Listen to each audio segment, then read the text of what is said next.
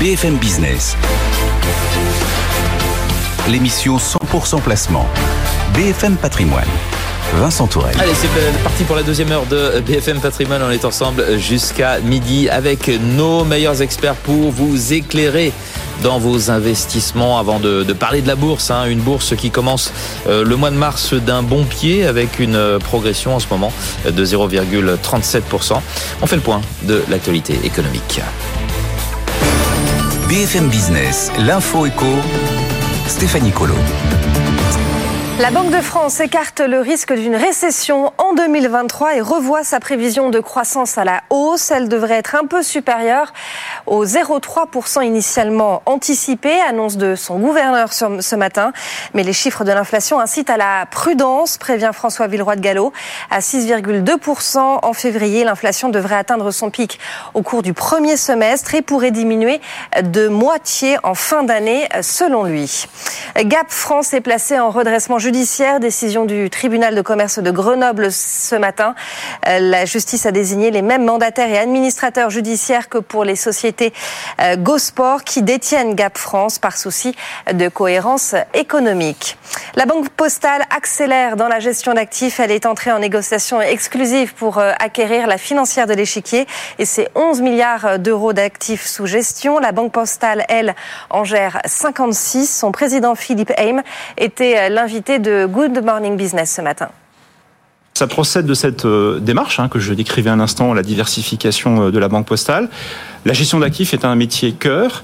Euh, notre notre activité, c'est la gestion de conviction, la gestion d'actions, la gestion fonds de fonds, les actifs réels.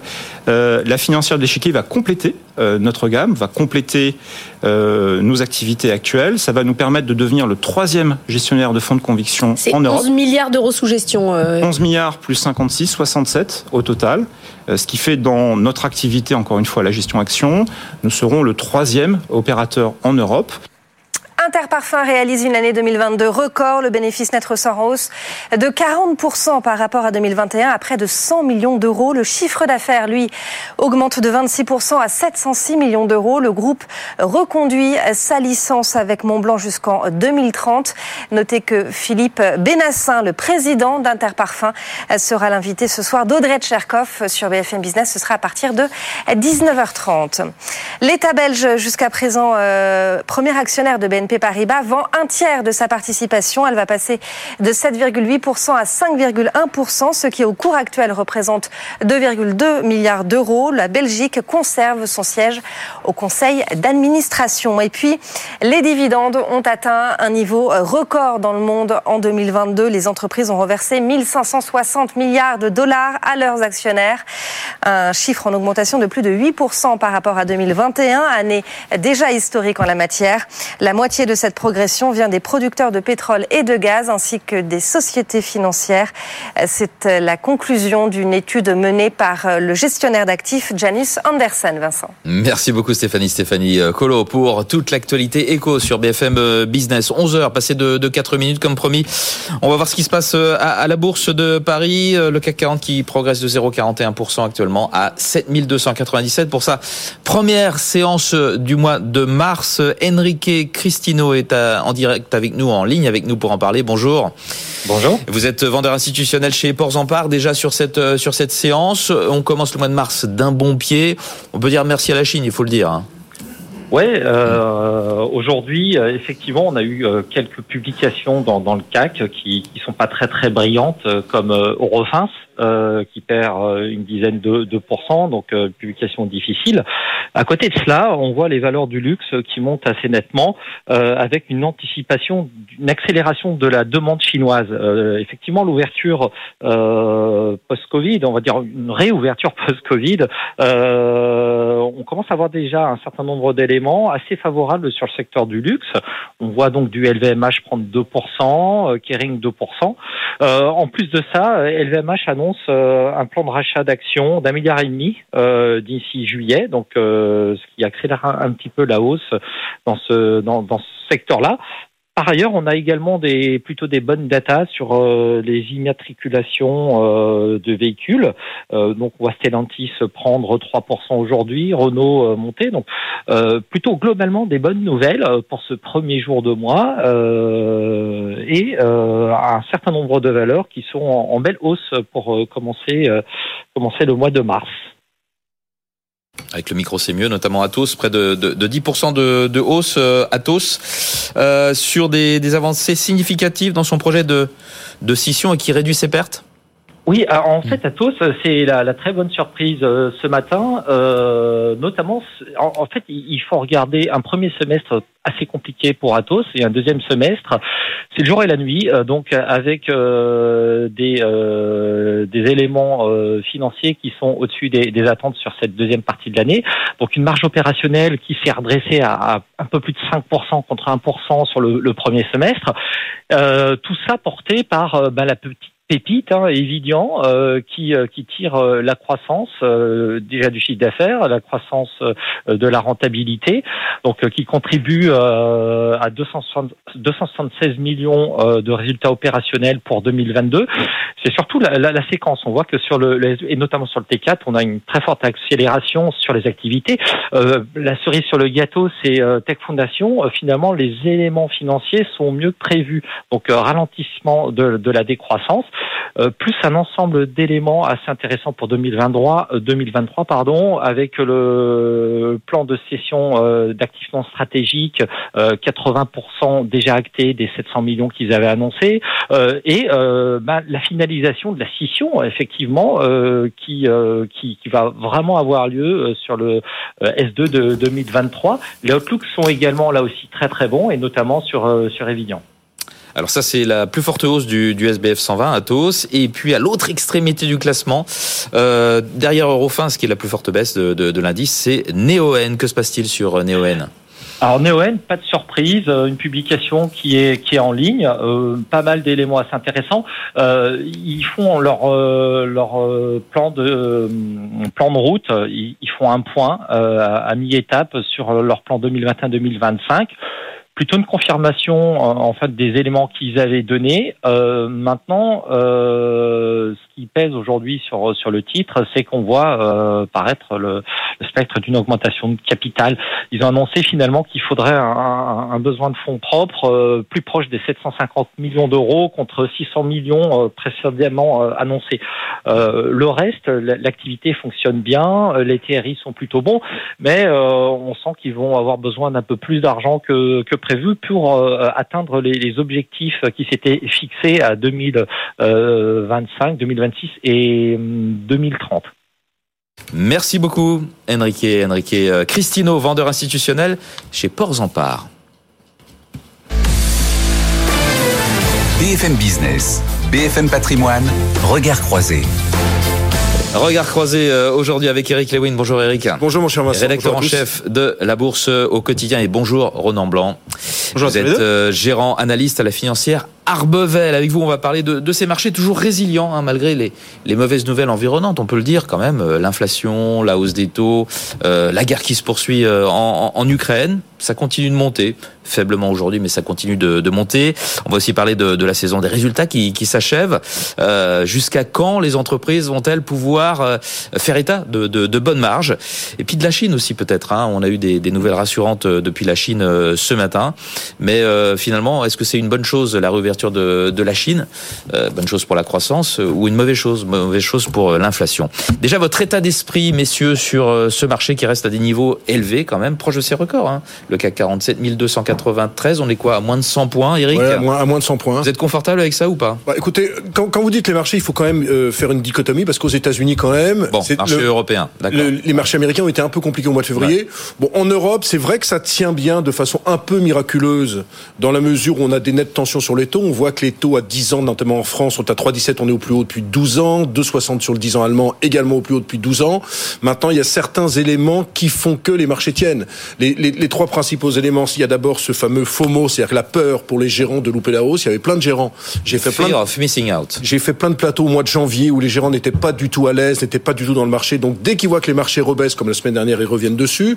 Vous avez quand même des résultats des entreprises qui ont été plutôt bons, voire très bons. Hein. On, on, on, se dirige. C'est une photo du passé, ça. C'est une, une photo du passé, mais les prévisions hmm. ne sont pas catastrophiques. Et quand vous regardez l'ensemble des résultats, à part Eurofin Scientifique ce matin qui a délivré de façon très moyenne, et peut-être la Société Générale, il n'y a pas eu de mauvaise surprise. Et puis, et puis troisièmement, on, on se rend compte quand même euh, que euh, d'un point de vue économique, c'est quand même pas si catastrophique que ça. Alors c'est vrai qu'en Europe, on a eu des chiffres un peu inflationnistes en France et en, Espagne, mais aux États-Unis, on se rend compte mm. qu'on a une croissance vigoureuse avec quand même une inflation qui tend qui tend à ralentir et donc les investisseurs se disent avec en plus un marché parisien qui n'est pas très cher à 13 fois les bénéfices, vous ah, avez des investisseurs qui n'ont pas envie de sortir du marché pour le moment. Ronan, à la financière Arbevel, on est confortable avec les niveaux actuels ou pas? Euh, Déjà, le premier enseignement, c'est que l'économie arrive à bien encaisser les hausses de taux. Hein. C'est quand même la réalité sur, sur le terrain. les résultats, les résultats ont été bons, donc on verra, on verra sur le deuxième trimestre. Ce sera beaucoup, enfin sur les résultats du premier trimestre qui vont être publiés dans, dans, dans quelques mois, ça va être un petit peu plus difficile parce qu'il y a une base de comparaison qui va être euh, quand même sacrément euh, compliqué, euh, compliqué à battre. Euh, et puis oui, cet environnement de, taux est un petit peu élevé, mais du coup, pourquoi il y a une prime aujourd'hui aux actifs européens? Parce qu'il y a une prime à ceux finalement qui ont fait preuve d'un certain conservatisme financier. Il y a assez peu de leviers financiers en fait euh, en Europe. Il y a un niveau de liquidité au bilan des entreprises qui est quasiment assez plus haut historique. Donc finalement, il y avait eu des inquiétudes sur ce fameux mur de dette qu'il fallait passer.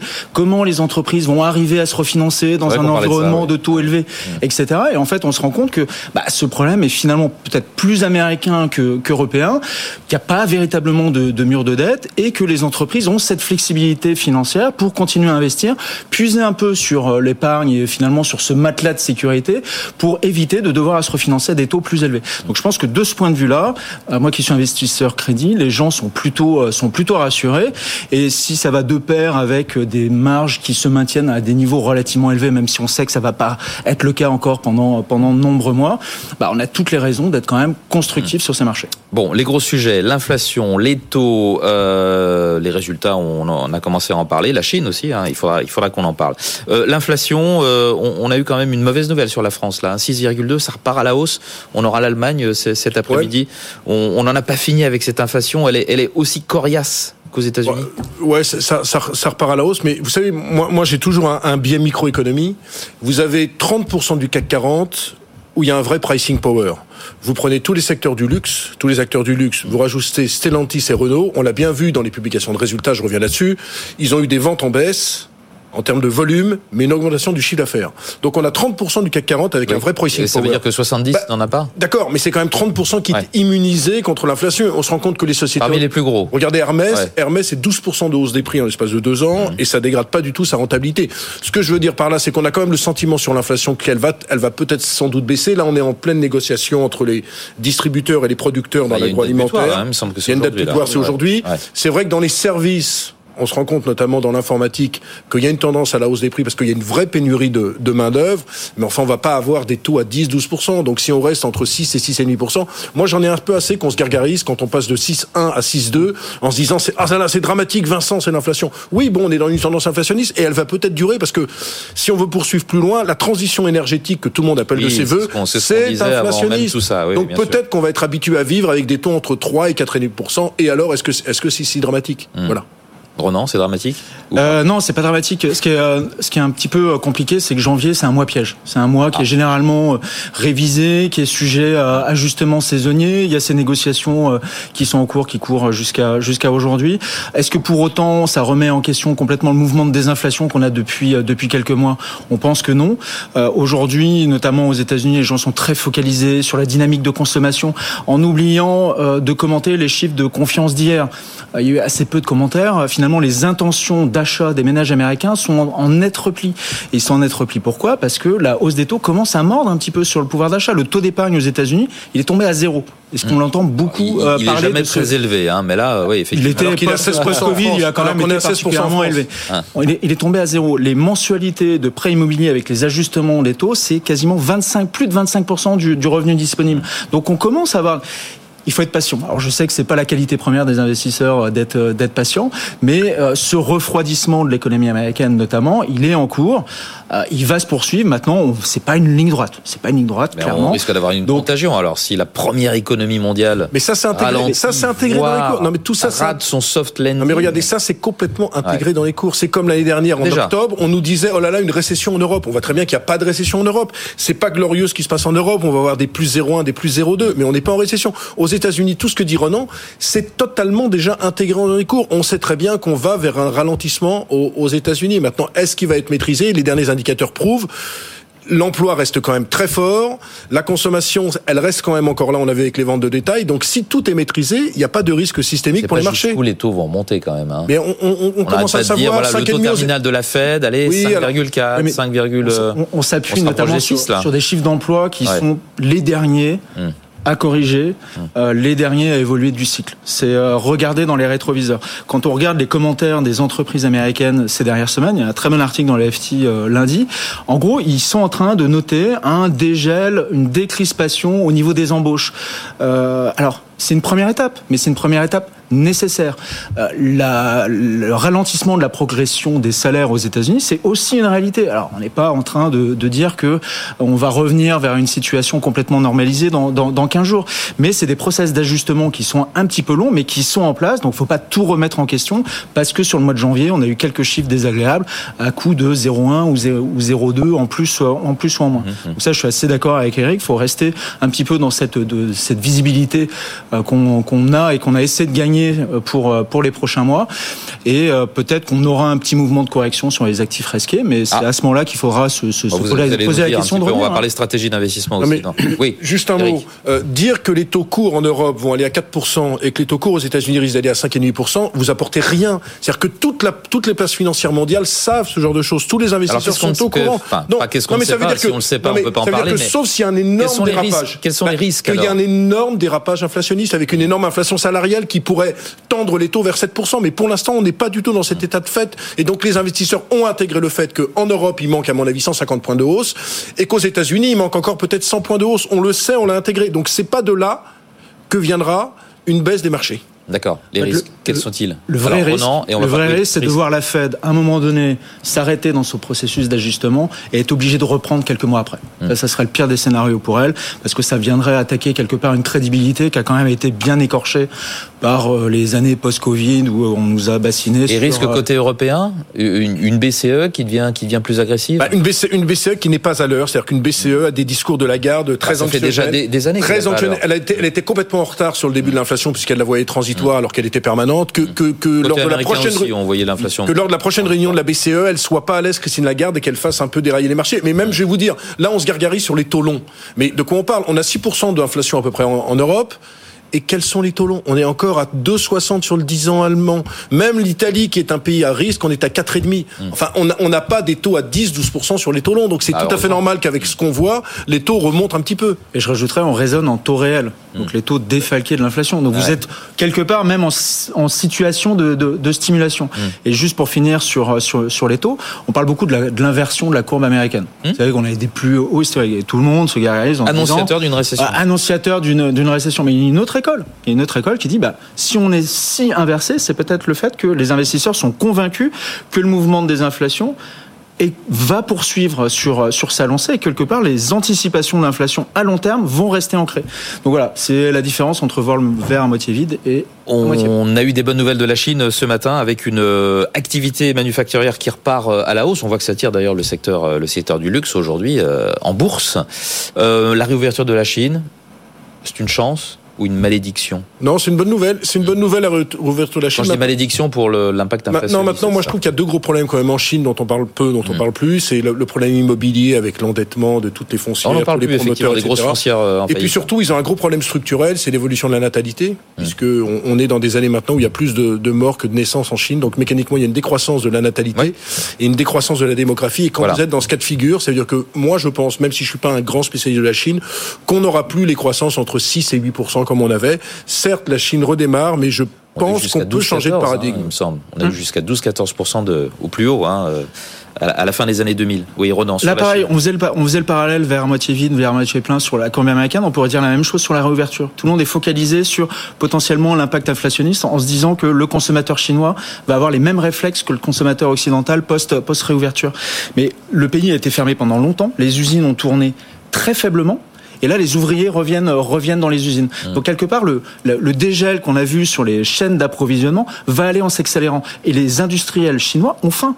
Ils ont faim de gagner des parts de marché. Mmh. Donc ils vont pouvoir, ils vont être en capacité euh, de fournir le marché et de permettre aux entreprises occidentales qui ont quand même bien puisé dans les stocks de restocker à des niveaux moins élevés, moins chers. Mmh. Donc voilà, on n'en parle pas trop, mais on peut toujours, on peut voir le prisme aussi du euh, potentiellement un petit mouvement euh, désinflationniste de la part de la Chine au cours des prochains mois. D'accord. Et ce qui est peut-être intéressant sur la Chine, c'est que en, un peu de temps pour parler stratégie en, en Chine, le, la consommation des ménages, c'est 38% du PIB.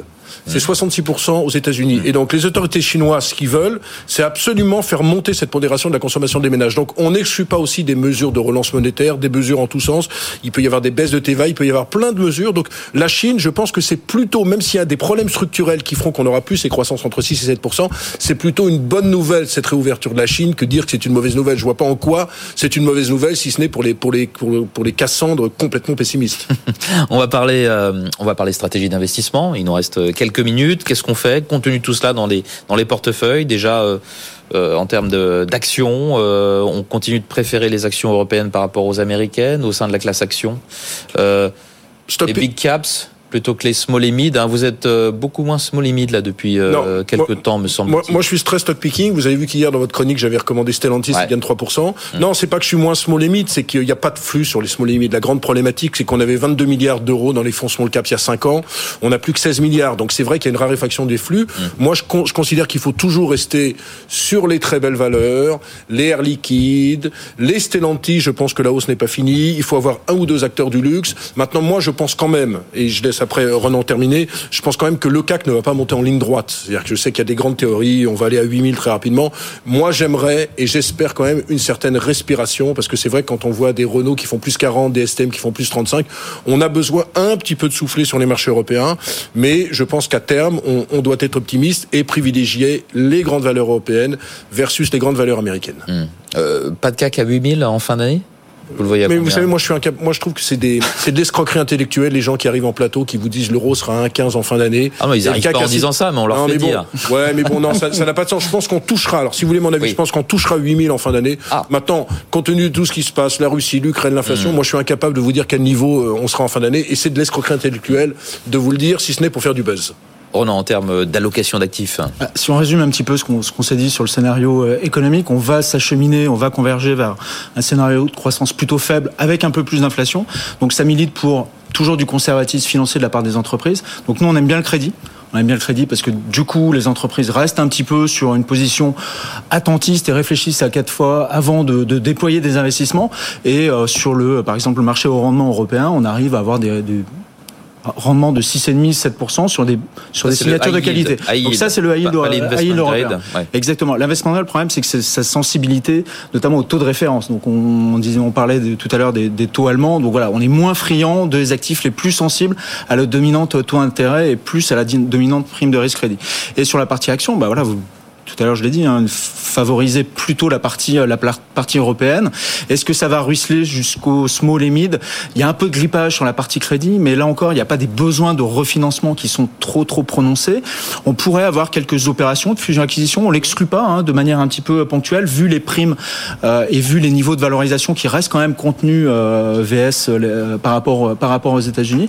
Donc voilà, plutôt confortable. Donc on parle pas de nous, on n'a jamais parlé de bear market rally pour identifier le oui. mouvement qu'on a eu, mais on pourrait avoir euh, peut-être un bull market correction, euh, comme certains, euh, comme certains la, la, aiment, la, aiment à l'appeler. Est-ce que la financière Arbevel a un objectif sur le CAC en, en fin d'année? Non, pas d'objectif sur, en termes indiciels. Nous, on est plus dans la rotation dans les studios. On est plus dans la rotation sectorielle ouais. et, les, et, les, thématiques. En fait, Vincent, et... il veut faire le buzz ce matin. Il veut absolument qu'on dise des trucs complètement dingues. Il est prêt à tweeter. Tous.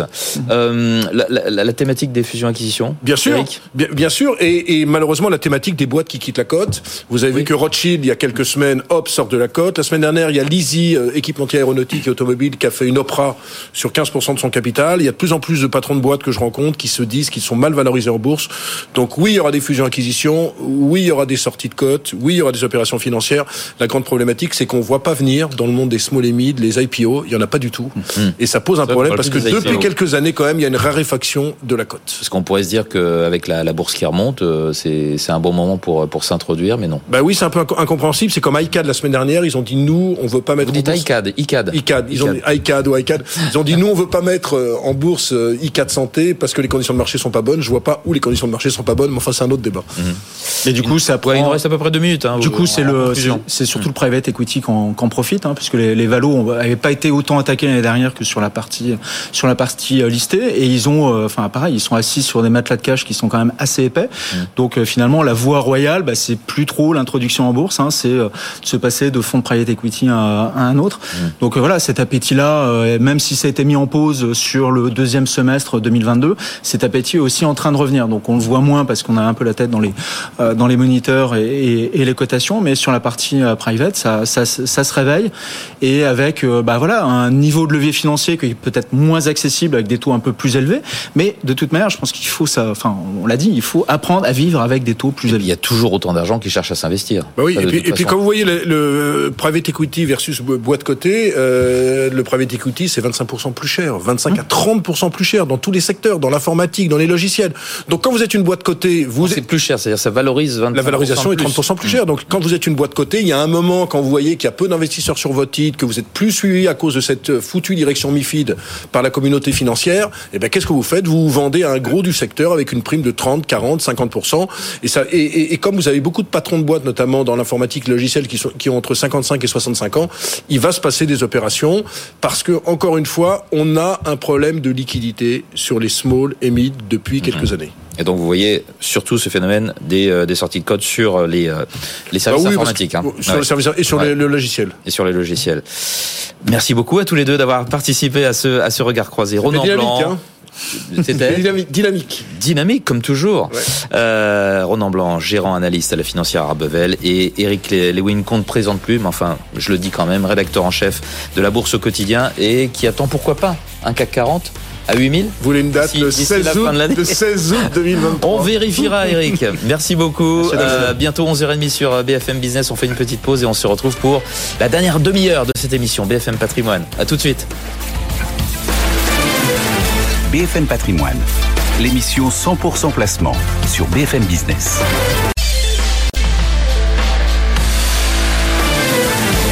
BFM Business, l'émission 100% placement. BFM Patrimoine. Vincent Tourelle. 11h30 sur BFM Business, dernière demi-heure, dernière ligne droite de ce BFM euh, Patrimoine. On reprend des nouvelles de la bourse pour cette première séance du mois de, mars, une progression de 0,52%, 7305. On en parle avec vous, Gilles Santacreux, depuis boursicoté.com. Ça s'accélère un petit peu euh, euh, suite à des nouvelles favorables de l'activité manufacturière en Chine. Oui, on est toujours dans la même zone hein, que je vous indiquais tout à l'heure. Bon, depuis euh, ma dernière intervention, on a eu une intervention du gouverneur de la Banque centrale d'Angleterre qui a donc confirmé qu'il y aurait une prochaine hausse des taux, sans en préciser, euh, je dirais, l'ampleur. Donc, on est toujours dans une perspective de, eh bien, de resserrement monétaire en vue d'atteindre une inflation euh, qui pourrait, en tout cas, dont on voudrait qu'elle redescende à 2%. C'est toujours l'objectif cible. Mais euh, voilà, on est encore dans l'incertitude. On sait que le resserrement monétaire donc va se va continuer. C'est aussi ce que devraient dire euh, les minutes de la BCE prochainement.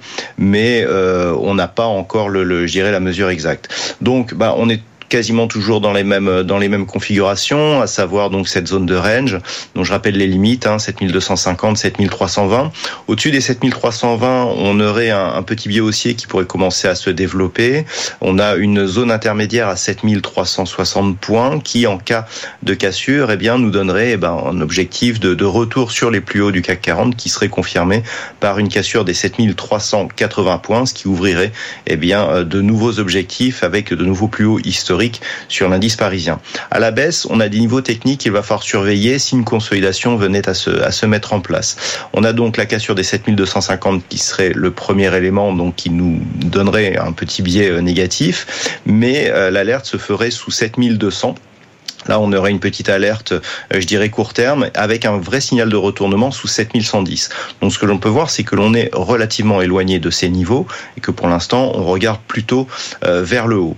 Donc, aujourd'hui, euh, on aura divers chiffres. Hein. On aura les, chiffres de l'inflation en Allemagne qui seront donnés à 14 heures. Alors, ce chiffre aura de l'importance au vu justement de l'intervention de la, prochaine intervention de la Banque centrale européenne.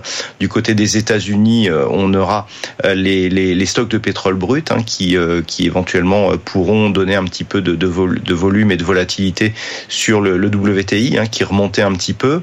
Mais globalement, voilà, on surveille là actuellement les, les je dirais les, les dernières euh, évolutions microéconomiques au niveau des, des, des, entreprises.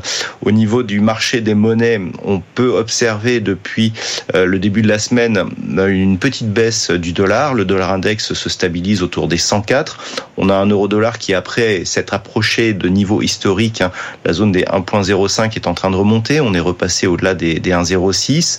Euh, on a un or l'or qui était sur une forte dynamique baissière qui est en train de se stabiliser. On attend la confirmation d'un éventuel retournement de tendance qui, d'un point de vue court terme, euh, pourrait redevenir euh, haussière. Hein. On est, on, est bien descendu aussi sur l'or.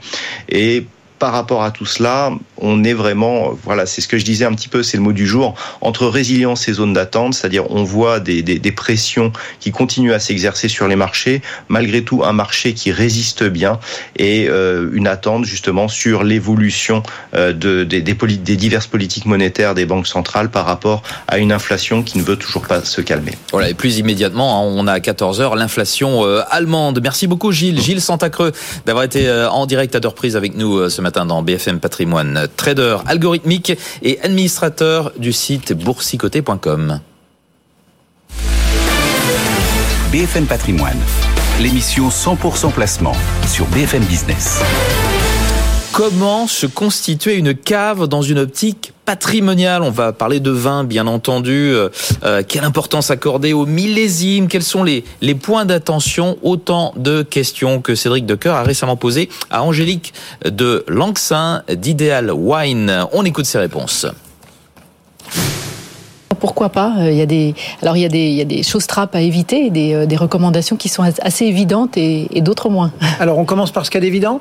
Alors deux choses. Euh, la première, c'est d'avoir une cave, euh, d'avoir une cave euh, qui Physiquement, présente de bonnes conditions, voilà, de, de, conservation, température, hygrométrie. Parce que la deuxième condition, c'est que c'est pas un placement de court terme, ce que vous allez faire si vous voulez donner une dimension patrimoniale à votre cave. Hein. sur Ideal Wine, les, les, les, les vendeurs qui réalisent les plus belles plus-values sont ceux qui ont conservé leur vin au moins 8 euh, à 10 ans. Donc, d'où l'importance d'avoir euh, une cave euh, à bonne hygrométrie sans pour autant abîmer les étiquettes. C'est un petit défi. Alors, si vous n'avez pas tout ça, vous avez aussi des solutions de stockage professionnelles qui, qui sont possibles. Alors, D'abord, une bonne cave. OK. Ensuite, il faut la remplir. On commence par quoi? Alors on commence peut-être, puisqu'on on débute une année, euh, pour parler des millésimes, parce que c'est toujours un sujet euh, euh, qui, est, qui est très déterminant, puisque je viens de le dire, on va garder ces vins assez longtemps. Donc il faut faire un choix euh, de, de millésime, de garde. Euh, et ça, ça dépend des conditions climatologiques. Euh, vous avez certains millésimes qui, vont, qui sont délicieux, mais qui doivent être bu très rapidement par manque d'acidité. Vous en avez d'autres qui vont se conserver plus longtemps, d'autres qui vont arriver à maturité euh, un peu plus tardivement. Et tout ça, ça a une incidence sur la valorisation des vins euh, à terme. On parle souvent des années du siècle, c'est vrai, tel, tel, euh, voilà. Mhm. C'est par celle-là qu'il faut commencer? Alors c'est vrai qu'au XXe siècle, on a eu de très très grandes années de, référence. Hein. Je pense à 1929, 1947, 1961, 82, 89 et 90, qui sont des années qui cumulent euh, effectivement euh, un millésime magnifique et une longévité immense, qui fait qu'aujourd'hui ça continue. Aujourd'hui, on le voit encore hein, dans les cours, les, les, les cotes, ces vins sont, sont immortels. Donc il y a effectivement cette notion de, millésime du siècle, même si alors là, depuis le début des années 2000, ils se sont multipliés. On en a, on a eu 2000, et puis on a eu encore une succession de grands millésimes du siècle. Et souvent, en fait, tout ça vient de Bordeaux, parce qu'il y a une énorme médiatisation autour de, de, la, de la campagne primeur, des dégustations primeurs. Donc un très beau millésime à Bordeaux, l'année est très belle. Un millésime moins beau à Bordeaux, l'année, alors que en fait, c'est très variable. Par exemple, 2000, 2016 à Bordeaux, très très belle année c'est pas nécessairement une année. Euh, la Bourgogne a beaucoup souffert hmm. de la grêle et du gel en 2016. À l'inverse, 2007 n'était pas une année exceptionnelle à Bordeaux, mais euh, en Vallée du Rhône, c'était superbe. Donc euh, après, il y en a, il y en a certaines qui qui cumulent tout. et très récemment, d'ailleurs, vous avez 2010, 2018, 2019, 2020 et très probablement 2022 qui vont être des années absolument magnifiques. Enfin, si ça se multiplie presque à l'envie, parce que vous nous en avez cité quoi, 5 ou 6 au XXe siècle, et puis là on en est déjà à 5 ou 6 ou plus, mmh. euh, ça veut dire que bah, ça devient moins du siècle, quoi. Ça veut dire que le prix va peut-être moins se tenir, que les cours vont baisser, non? Alors en face de ça, on a une demande euh, mondiale ah qui, qui, euh, qui s'est vraiment développée, qui, s'est, qui, qui, a décuplé ces dernières, ces dernières décennies. On a eu les, les, Américains qui avaient commencé à prendre un relais immense dans les années 80, ensuite l'Asie. Donc la réalité, c'est que la demande est mondiale pour une production qui reste, elle, très limitée et contrainte par le, le, le principe des appellations. Euh, dans tout ce qu'on a évoqué, euh, on a prononcé plusieurs fois, bien évidemment, le mot de Bordeaux. Mhm. C'est par là que tout doit commencer? Bordeaux euh, est un. alors, ça a été. il a occupé deux premières positions en 2022 dans les enchères d'Ideal Wine. Donc, il faut le considérer. ça reste, même si elle est grignotée par les autres régions, ça reste la première région échangée en volume. Hein. On, est, on, est, en train de préparer les données du, du fameux baromètre d'Ideal Wine. 37% des échanges en volume à peu près. Euh, et c'est également le euh, vin, le flacon le plus cher qui a été adjugé sur euh, sur Ideal Wine puisque c'est une impériale de Pétrus qui 2015 qui a été adjugée pour 62 000 euros. Donc une place encore très significative, même si effectivement les autres régions commencent à, à, grignoter tout ça. Donc Bordeaux, oui. ça veut dire que euh, il faut en mettre dans sa cave, il faut s'en tenir un peu éloigné. Comment Il faut d'abord euh, faire des choix de cœur, hein, euh, mais tout en écoutant quand même des critères plus objectifs qui sont liés aux nécessités patrimoniales d'une cave. Et Bordeaux cumule trois atouts. D'abord, ce sont des vins de très grande qualité, une qualité qui n'a cessé de progresser ces dernières années. deuxièmement, des vins avec une capacité de garde phénoménale.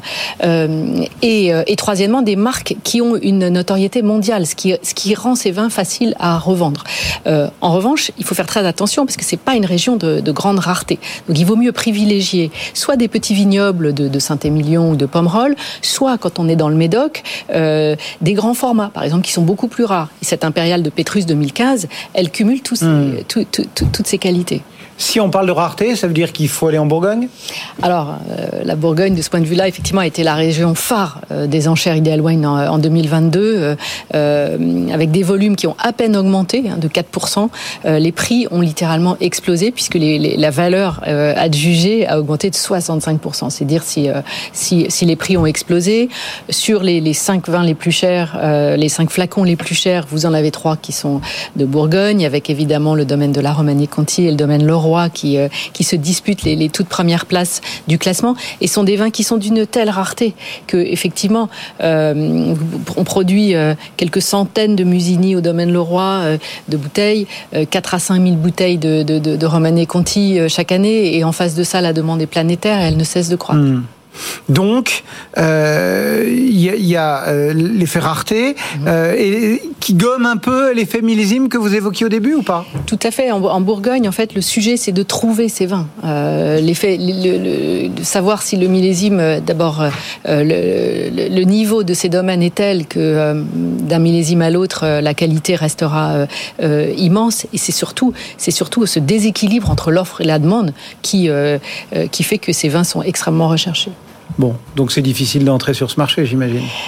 Alors c'est vrai qu'aujourd'hui on a, on a quand même enregistré une explosion des prix, je vous le disais, euh, au cours notamment, enfin plus particulièrement au cours du premier semestre. Ça, les prix se sont stabilisés en fin d'année et c'est euh, cette, cette, peut-être cette difficulté aujourd'hui à entrer sur le marché pour un certain nombre d'amateurs peut-être l'origine de, de, de, ce plafonnement de certains, de certains prix.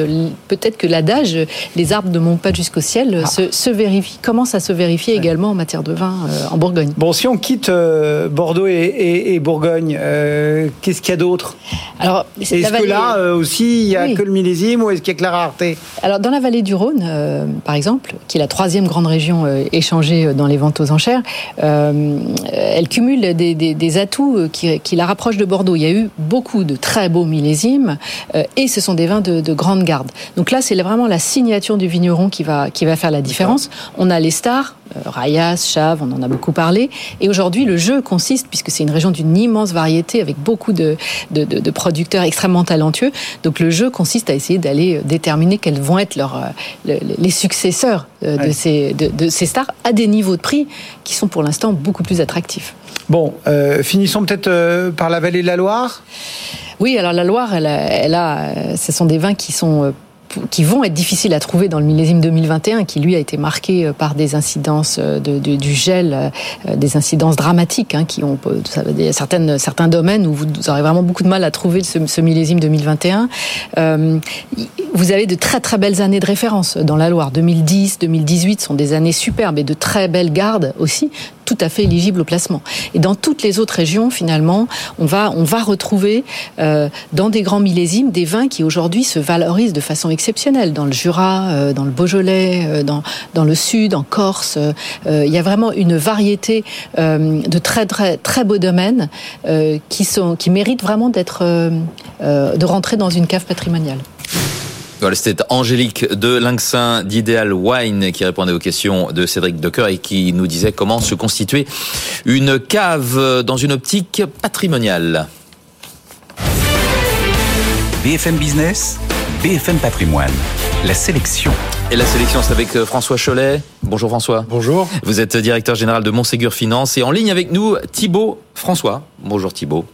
Bonjour Cofondateur, cofondateur et associé de Fastea Capital. Euh, on va parler de cette sélection, bien entendu. Déjà, l'état du marché, ce, marché qui reste, je parle du CAC 40 là, à un niveau quand même le CAC 40, c'est le super indice européen. Parce super marché. On, a une surperformance euh, assez écrasante du CAC Déjà, l'Europe par rapport aux indices européens. Surperforme les États-Unis. Et très largement par rapport hmm. aux indices américains depuis maintenant. Bon, ça va pas, ça pas un peu trop vite bah, non. Alors c'est peut-être le sens. Ça va jamais trop vite. C'est peut-être le sens de ce que sont peut se dire par rapport aux décisions qui ont été prises dans la gestion du portefeuille, puisque euh, depuis maintenant euh, quelques semaines, on a remonté une poche de liquidité dans le portefeuille, puisqu'on a trois positions qui sont aujourd'hui euh, non utilisées, donc 15% du portefeuille qui sont à liquidité sur le portefeuille de la sélection, ce qui n'empêche pas d'ailleurs la sélection de faire une performance de plus de 14%, alors que le CAC est à 12 depuis le début de l'année sur la date D'accord. De, de, de, de, référence. Donc, la sélection fait mieux. Elle fait un peu mieux, mmh. on peut s'en réjouir. Ce qui est intéressant, c'est de voir que le marché a l'air de plafonner un peu. Mais la lecture qu'on peut faire est peut-être un peu différente, c'est qu'il résiste même plutôt très bien à toute tentative de consolidation. Euh, un des points qui justifie, à mon avis, la présence d'un peu de cash dans le portefeuille, c'est peut-être ce qui se passe aujourd'hui sur les taux d'intérêt. On a sur le 10 ans euh, français, allemand, euh, depuis maintenant quelques jours, une vraie dégradation. On mmh. retrouve les, les plus hauts sur les taux d'intérêt à 10 ans. Et de ce point de vue-là, du coup, le marché devient assez résilient par rapport à ce qui se passe sur les marchés de crédit. Mmh. Thibault, sur euh, l'état général du, marché, ce, CAC 40 euh, très résilient, à un niveau élevé, plus de 7300 points au moment où, on parle. Euh, ça, ça, incite à quoi À la prudence? Bah écoutez, la prudence, en fait, encore une fois, le, CAC 40, il est quand même très concentré autour de quelques valeurs. donc il suffit que quelques valeurs soient, soient vraiment bien orientées pour que le CAC 40 soit, soit en haut. Euh, on a encore une, une, surperformance impressionnante du secteur du luxe qui est quand même euh, autour de 40% de l'indice CAC 40 euh, sur en termes en termes de composition. on a des Hermès, Kering et LVMH qui gagnent qui gagnent presque 20% voire au-delà depuis le début de l'année. Donc effectivement quand, quand vous avez 20% de de hausse du secteur du luxe depuis le début de l'année, bah déjà ça embarque une, une, grosse partie de performance pour pour l'indice CAC 40. 40%, c'est pratiquement 8 points d'embarquer en termes de performance. Euh, et puis cette année, on a aussi bah, les valeurs cycliques qui prennent un petit peu le, le, le, dessus. On s'aperçoit que les publications d'entreprises ont été ont été bonnes, et donc on a des secteurs bah, cycliques qui qui fonctionnent plutôt bien, notamment le secteur automobile qui prend avec Renault qui prend 37% et Stellantis qui prend 30%. Bah, ça embarque aussi de la performance pour pour le CAC 40. On a aussi un Saint-Gobain qui prend 26% depuis le début de l'année, euh, des Arcelor qui gagnent 20%. Euh, donc forcément, avec les publications euh, des, valeurs cycliques qui en plus euh, nous donnent un petit peu de visibilité sur les sur les prochaines années, euh, ben on, se, retrouve avec un, une performance du CAC 40 qui est qui est plutôt supérieure à ce qu'on a ce qu'on a vu sur les autres indices boursiers. L'année dernière, on avait déjà le secteur du luxe qui marchait bien, avec Thales et Total qui avaient embarqué le CAC 40. Là, cette année, on a un petit peu plus de diversification, notamment avec les, avec le retour des valeurs euh, cycliques dans, dans, dans le haut des, des palmarès pour, euh, pour euh, les différents mmh. indices boursiers. Mmh. François Thibault cite Saint-Gobain. C'est une des bonnes surprises de cette saison de publication? Oui, c'est une bonne mmh. publication pour, pour Saint-Gobain, mais il, il, oublie un secteur qui a été extrêmement contributeur aussi, c'est la, la, partie électronique. ST Microélectronique, plus 36% depuis le début de l'année. Ça fait partie des, des, des, paris que nous avions fait dans la sélection qui ont bien aidé à la constitution de la, de la surperformance. Donc oui, on peut dire les, les publications ont été globalement très bonne. On n'est pas loin des records. Euh, on attend dans les mois qui viennent, puisque c'est généralement au printemps que ça arrive, des distributions de dividendes qui, elles aussi, vont s'établir à des niveaux records. Je rappelle va cette année, en prendre considération dans les performances du portefeuille, ce que nous ne faisions pas en diminuant de 1% pour représenter des frais de, conservation pour les, gens qui suivent ce portefeuille-là et qui veulent le reproduire. Mais on réintégrera les, dividendes dans la, dans la performance. Et puis il y a un autre aspect aussi, c'est que on peut être frappé par les rachats d'actions qui vont être extrêmement importants et qui vont venir soutenir les cours de certains dossiers.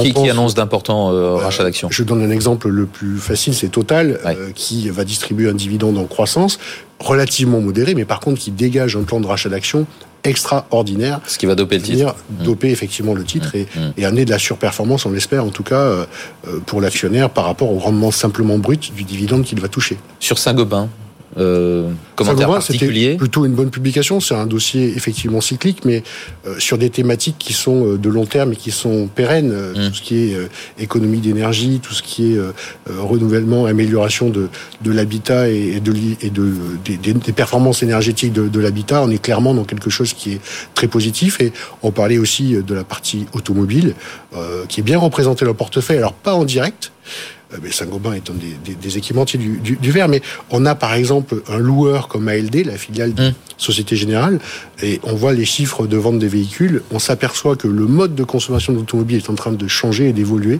en Europe. On va de plus en plus vers la location, et ce sont des acteurs comme ALD ou son concurrent filiale de BNP qui, qui prennent le relais là-dessus. On en a bien profité aussi, puisque ça fait des parties des, des performances positives dans le portefeuille. Thibault, qu'est-ce que vous retenez de, de la publication de, de, de, de Saint-Gobain? Bah écoutez, Saint-Gobain, euh, Saint-Gobain progresse dans, dans, toutes ces, dans tous ses métiers, dans toutes ses activités.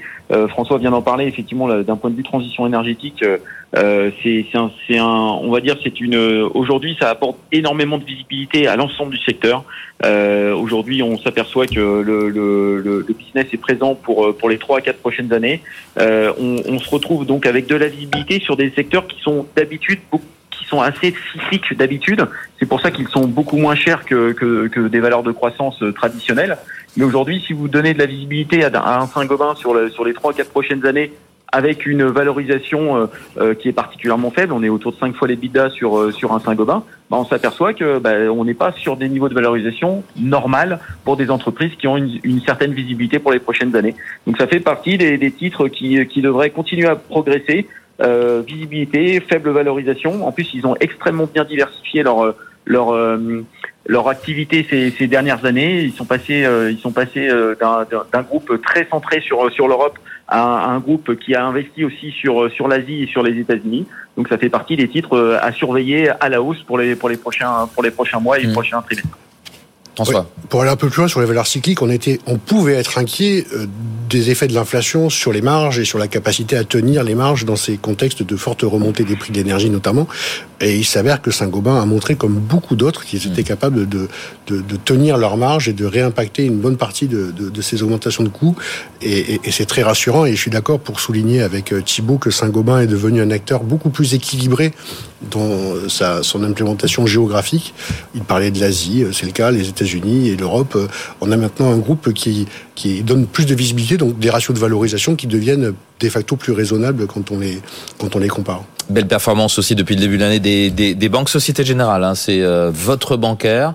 Euh, Qu'est-ce qu'on peut encore en attendre de Société Générale? Alors Société Générale, euh, il y avait plusieurs aspects stratégiques. Il y avait la fusion des réseaux. Euh, qui était euh, déjà euh, acté. Maintenant, on a un changement de management aussi. On a la remontée au capital d'ALD, puisque Société Générale a souhaité se concentrer sur cette activité de, location automobile et est en train de concentrer en fait le secteur au niveau européen et donc avec là aussi des sujets de, de clause de concurrence parce que le, le, le poids de, de, de cet acteur-là au niveau européen va devenir assez prépondérant. Il risque de, de va y avoir des, des, des sujets et on devrait avoir quelques sessions de, de, de, de bout de territoire parce que euh, ce serait une position trop dominante de la part d'ALD. Mais clairement, euh, on a une banque qui bénéficie d'un contexte de taux bien plus favorable, qui a montré une résistance assez forte en 2022 sur les activités de banque de financement et d'investissement l'activité de marché notamment, euh, qui euh, se diversifie dans un métier où il y a beaucoup de visibilité et là aussi de la marge, euh, qui a passé des provisions très importantes sur la Russie, mais aujourd'hui on, est, on a plus ce, ce risque-là. Et c'était une des moins appréciées du marché, c'est une des raisons pour lesquelles on l'a de manière un peu contrariante mise en portefeuille, euh, en espérant qu'elle soit euh, à la fois bénéficiaire de cette tendance favorable sur le secteur bancaire, mais qu'il y ait un effet de rattrapage aussi mmh. sur Société Générale. Thibault, quelque chose à rajouter sur Société Générale? Bon, écoutez, le, alors, aussi, le, le, mmh. le, le, secteur est un peu sous pression ce matin euh, parce que BNP parce Paribas, sortie ouais. De, ouais. avec BNP, il y a une sortie de l'État belge qui, qui, va sortir 3, un peu plus de 3% du capital. Mmh. Donc l'ensemble du secteur est sous pression, mais, mais sinon, euh, sinon aujourd'hui, euh, tous les signaux sont ouverts pour, euh, pour le secteur bancaire.